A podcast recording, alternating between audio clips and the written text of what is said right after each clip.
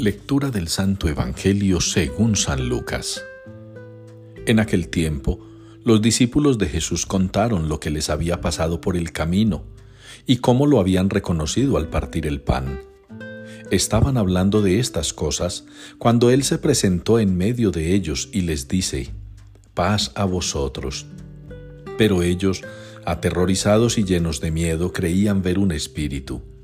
Y Él les dijo, ¿Por qué os alarmáis? ¿Por qué surgen dudas en vuestro corazón? Mirad mis manos y mis pies, soy yo en persona. Palpadme y daos cuenta de que un espíritu no tiene carne y huesos, como veis que yo tengo. Dicho esto, les mostró las manos y los pies, pero como no acababan de creer por la alegría y seguían atónitos, les dijo, ¿Tenéis ahí algo de comer? Ellos le ofrecieron un trozo de pez asado. Él lo tomó y comió delante de ellos, y les dijo, Esto es lo que os dije mientras estaba con vosotros, que era necesario que se cumpliera todo lo escrito en la ley de Moisés y en los profetas y salmos acerca de mí. Entonces les abrió el entendimiento para comprender las escrituras, y les dijo, Así está escrito el Mesías padecerá, resucitará de entre los muertos al tercer día, y en su nombre se proclamará la conversión para el perdón de los pecados a todos los pueblos, comenzando por Jerusalén. Vosotros sois testigos de esto. Palabra del Señor. Señor dueño nuestro, qué admirable es tu nombre en toda la tierra es la respuesta que nos une en la liturgia de hoy al Salmo número 8. Señor dueño nuestro, qué admirable es tu nombre en toda la tierra. Es un salmo que va en sintonía con esta fiesta de la octava de Pascua, la prolongación de la solemnidad de la resurrección del Señor.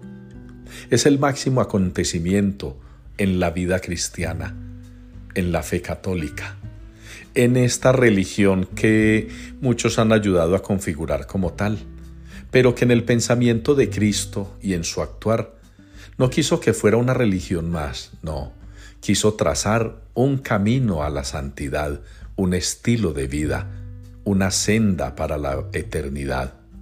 Y de este modo nosotros hemos sido llamados por el Señor para prolongar esta alegría, este gozo, que se expresa en el Salmo y que nosotros encontramos sustento en las lecturas de cada día, refiriéndonos hoy especialmente a ese episodio de los hechos de los apóstoles en que los mismos discípulos del Señor le explican a la comunidad, le explican a los judíos que lo que han hecho lo han hecho en el nombre del Señor.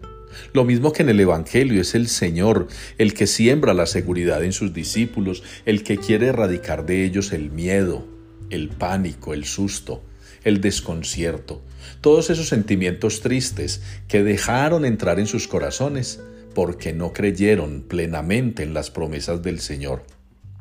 Ahora lo ven resucitado y se alegran y se ponen felices de verlo comer inclusive para mostrarles que es Él mismo, que no es un fantasma ni un espíritu. El Señor nos muestra con acciones reales, con acciones verídicas, que está vivo y que está en medio de nosotros. Valoremos mucho esas muestras del Señor, esas muestras de su realidad, de su presencia. Nada más grande y maravilloso que la Eucaristía.